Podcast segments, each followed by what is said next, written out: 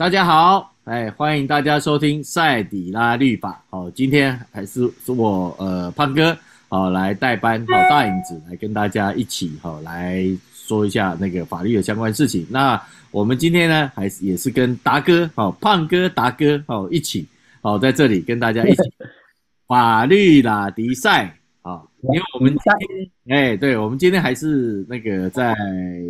演剧好，所以不好意思，好，那非常跟那个听众非常说一声抱歉，好，那我们会尽量的，好，都是实体的，好来录音，好，因为这样子比较有一个呃实体的感觉，好，那我今天呢跟达哥，哦，我们要来，诶来看一个案子，好，就是呢，大概在五六年前有一个那个呃补习班老师哈，一个妨碍性自主的一个案子，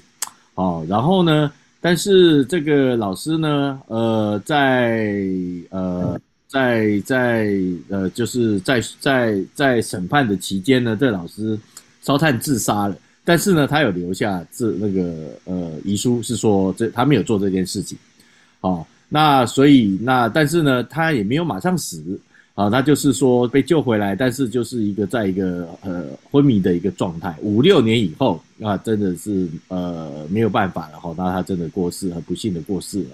好，那在这个案子里面。那我知道那个达哥以前做了很长的一个时间的一个法官哈，他好像也有也有审判类似的一个案子，好，而且呢，达哥好像那个我们以我们请那个达哥以那个法官的一个立场，好来看看，好，那这个案子呢，好，我们一个是好那个被告他这样子做不呃啊呃他是清白的，那这样子做是不是有点可惜哈？我们要相信司法。还是说，那用一个法官的立场来看看这个案子的话，我们这该怎么去了解，或是该怎么去认识好这样的法律？那我们请达哥来跟我们分享一下。好，那呃，看到这样的一个案件的情形是，呃，事实上是一个检察官可能他他在一个他脸书上的一个粉丝团里面分享他自己承办过的一个案件。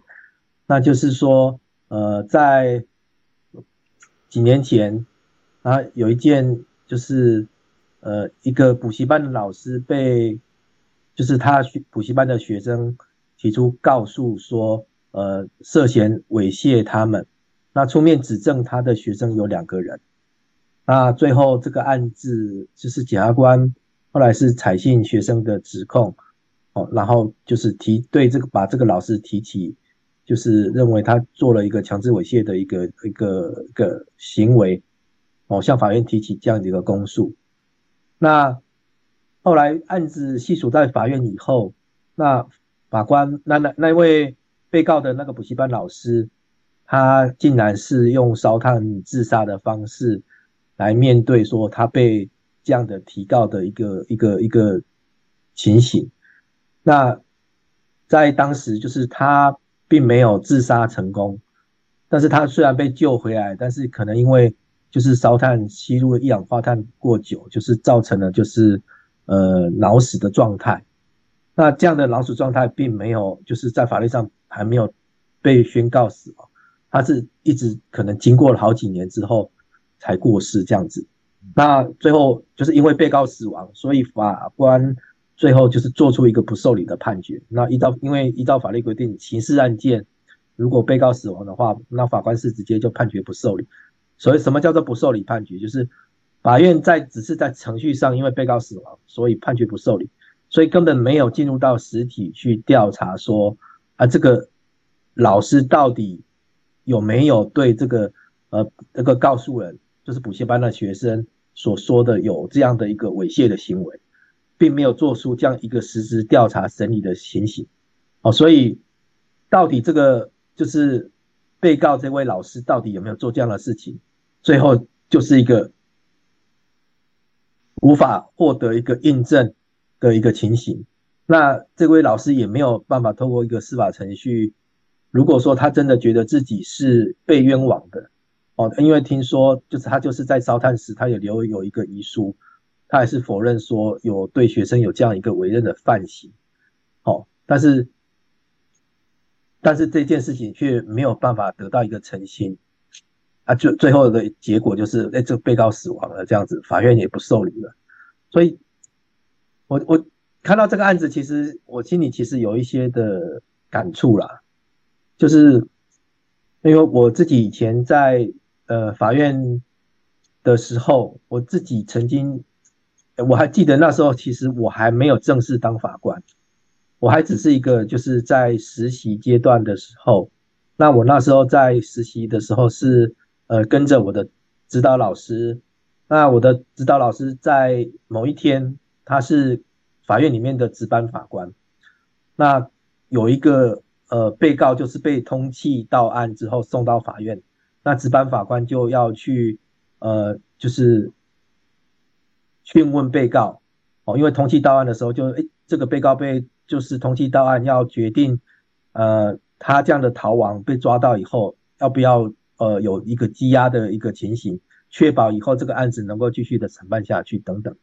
所以呃我那时候就跟着我的指导老指导法官，跟着他到就是法院的呃临时法庭去。那那个临时法庭跟我不知道有没有人去过法法院，它比一般的法庭还要小，它就是在法警室后面一个很小的可能。空间上不到不到呃五平的一个空间，那我们到法庭的时候看到的是一个被包成像是木乃伊的人，然后用担架放着在地上。那为什么会会是会这样的情形？就是因为这位被告当时被抓到的时候是他在呃一呃一个地方就是泼汽油自焚。他要自杀，那结果后来就有人看到这样的情形之后，就是报警，然后后来就是赶快紧急把他送到医院去，所以他也是生那个泼泼自泼油自焚，没有没有自杀成功，送到医院之后，医医院给他做一个紧急的救治之后，他通知警察到场，那警察一查出他的身份。发现说，哎，他是被法院通缉的一个通缉犯，啊，所以依照法律规定的时候，他们也必须要把他送到法院去。所以我们看到了，就是在开庭的法庭上，他是用担架躺在担架上，然后全身因为就是严重的灼伤，所以全部用纱布裹着，就跟我们电电视上常常看到那个木乃伊的情形是一样的。啊，只是说他的意识基本上还是清楚的。那这位被告他是为什么被通缉呢？就是因为呃，他之前是一位送报生。那他被起诉的事实是说，他送报生，他向就是订报户就收取了就是报费之后，他把收的报费就是占为己有，所以他被起诉了一个业务侵占罪这样子。哦，啊，因为之前法院就是传都传不到。啊，最后结果就是发布通缉，那就是因为他被通缉抓到之后，所以用被直接被移送到法院来。那当时我的指导法官其实就问，按照检察官的起诉书说，那你对检察官起诉的呃犯罪事实啊，你说你你之前是是不是一个送报生？哦，那你是不是有去收了报废？那你是不是把这些报废都是占为己有的？这样对这样的事实你承不承认？那被告其实都承认。哦，那所以问完之后，就是我跟我们就先结束开庭，那我们就回到就是呃我的指导法官的办公室，我们就讨论这个案子。那因为以他现在就是被就是烧灼伤的这样的情形。如果说哦，因为他之前屡屡传不到被通缉到案，那如果要羁押的话，以他目前的伤势，看守所是不会收他的，因为看守所没有这样的一个可能就就就照顾他的一个些设备，所以看守所不收的话，就基本上我们就没有办法收押他。那另外，如果要说把他交保出去，就是联络的结果发现。他的唯一的亲人只有一个念国小的女儿，那根本不可能具备来帮他交保的一个能力，所以那时候其实我们就很伤脑筋，说，那这个这个这个人犯我们要怎么处理？啊结果诶，那时候我们我的指导法官突然发现说，这个被告他的户籍地不是在法院的管辖区域里面，哦，因为法院如果要受理一个案子，基本上他必须要限制受到一些法律的限制，就是法院必须要有管辖权，一般要有管管辖权的前前提是一个第一个是被告的住所地，他是不是在法院的管辖区域里面？那第二个就是，哎，那他的犯罪行为地是不是在法院的管辖区域里面？这一点就是检察官的起诉书，他记载被告的住所地不是法院的管辖区域。那另外可能性就是他的犯罪的行为地到底是不是在法院的管辖区域里面？起诉书里面没有把它写清楚，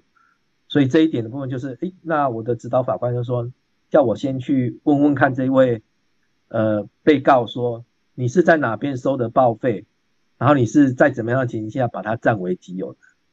那我我就就是先带着书记官，哦，就再一次到那个临时法庭那边，想要问这个被告说，这样的一个情形到底是怎么发生的？可是当我就是再次去问这位被告的时候，这位被告他却说，啊，我说了你也不会相信，我就说没关系，你就说，就。他后来变成他是翻供的，他说他那天其实是收了报废之后，那他把收的钱，因为他是骑机车，放在一个包包里面，他就放在前面的机车的那个篮子里面，结果在就是呃半路上的时候，被另外一台骑机车的的人把他机车篮子里面的包包抢走了，所以他是。钱是被抢走，而不是他之前承认说他侵占了这个报废。那我就问他说：“那你为什么之前要都要承认呢？为什么之前我们来问你的时候，你说你都承认这件事情？”他说：“因为钱在我手上弄丢的啊，所以我我觉得我要负责啊。”结果我把这样的情形回去报告我的指导法官的时候，我们都傻眼。怎么一开始是承？认现在变成否认犯罪了，但最后就是我的法官指导法官最后就是决定的情形，还是认为他后来所说的这些事情完全没有任何的证据可以证明说他是被人家抢劫这件事情，但是因为他之前已经自白犯罪了，哦，所以我们后来就是呃找了检察官，赶快就是来。立庭，然后赶快开，等于是开了一个审判庭。最后这个案子，因为他所侵占的报废其实也也不高啦，那也请告诉人报报社那边说啊，有没有要追究他的意思？其实报社那边后来觉得说他已经情形这样子，也没有要追究他的意思，所以后来呃，最后的结果是判他还是有罪成立的，那只是因为情情节轻微轻微，那告诉人。也愿意原谅，所以后来是给他缓刑。那我们后来也帮他找到了，就是呃社会机构愿意就是收容他、照顾他，帮他找到好的一个一个医医医医疗机构。好，最后用这样的方式，就是把他交保出去这样子。只是，就是我今天讲到这个案子，其实我就会想到以前我曾经就是在以前在法院的时候碰过的这样的一个案子。我我其实我有时候都会想说，当我后来又跑去问这一位被告这位宋报生的时候，他突然跟我告诉我说：“哎，我说了你也不会相信，我事实上是被人家飞车抢劫，把钱弄丢了这件事情，到底是真的还是假的？有可能是因为我刚才也讲过，其实我那时候只是一个呃在在司法官受训的阶段，在实习的时候，那我说实在，我就是一个菜鸟。”那他可能觉得说我很菜，很好骗，他觉得要骗我这样子，哦，但也有另外一可能，就是他事实上是因为遭遇到其他人身上的许多的问题，他不是只是单纯说啊被起诉了这件案子，说造成说他他觉得说他他觉得被冤枉这样，他决定要要要以死明志而自杀，他是因为别的因素而想要自杀。但我是说，一个人都想要，就是想要死了，这个时候他还要说谎吗？有需要还要去骗我吗？这样子会不会他后来讲的才是真的？但是却是因为审判的制度的限制，最后你你不能讲说最后法官的判决是按照法律的规定是不对的，因为确实他自己之前承认了，那他后来翻供的时候，他也提不出证据去来去证明他所说的是真的。你不能说后来法官做出来那个有罪的判决是不对的，只是真的事实的真相是什么？到底是什么？我觉得真的只有上帝才知道。哦，所以我我我今天分享这个案子也是觉得就是说，呃，我们人都不是神，那有时候真的在法官在审理案子中，他真的受限于呃证据的情形，受限于法律的规定。有时候法院做出来的判决不见得是真正的一个事实，但是诉讼制度本来就是人所自创造出来的，它本来就没有百分之百完美的，总是有一些缺陷的一个情形下，所以你要讲说法院所有的判决都一定是对的嘛？我相信也没有每个法官敢讲说他做出来的判决一定是百分之百是一定是符合真实。一定是正确的，但是是制度使然啊。有时，所以我觉得有时候一个审判者跟呢，我觉得要求上帝要给他们有这样的一个智慧，能够去明辨这些事实。那我觉得也需要有一个谦虚的心，因为我们不是神哦，我们有时候还是会犯错。那所以我们更要小心谨慎。那面对。就是司法制度的不完善，其实圣经上有一句话叫做“伸冤在主”，就是说，有时候真的，也许司法制有些我不知道，也许有些人真的在面临到司法的审判制度里面，他觉得受到很多的不公平。但是我相信，呃，我不觉得不管世间的审判是怎么样，我们每一个人，我相信，我们有信仰的都相信说，我们将来会。就是来到神面前，会接受那个最后的审判。我相信神是能够还你所有的公道。那你所做过任何的事情，你也都必要需要负起责任，这样子。哦，所以我觉得就是，呃，我们呃能够的部分，当然就是透过司法制度想办法去争取自己的权利。啊，那也不要像好像刚才讲的那个补习班老师。被起诉之后，他最后就烧炭自杀了，造成他根本就是想要透过这个司法制度去争取他的清白的机会都没有了，造成最后到底是怎么样，我们都不得而知。对，那我觉得这个东西是蛮可惜的。那我觉得就是今天就是简单用这样的一个方式跟大家做一个呃分享，这样子。好，我们谢谢达哥哈。因为这今天看到这个补习班老师哈，这个很可惜哈，这种遗憾的事情以后，让他勾想到了哈，他年轻的时候一个呃真实的一个，也是一个血淋淋的一个一个经历啦，哈，跟我们做一个分享。好，那我们也听到这样两呃两个一个故事以后呢，我们也要知道了，好，我们要呃真的好要呃相信司法，好，那即使是我们的司法。真的是有一些的，因为毕竟是人设计出来的嘛，哦，那会有一些的，呃呃，不是不呃不呃，好像瑕疵，或是一些或是一些那个呃不满意，好，但是呢，呃，我们还是要走这条路，才会较呃让大家好在呃之后方面也会比较好啊，好，那当然。我们刚刚那个达哥也有说哈，我们的圣经也有一句话，好，那个伸冤在主了，好，那所以我们绝对好不要自己好，好像就是像这个这个老师一样，哈，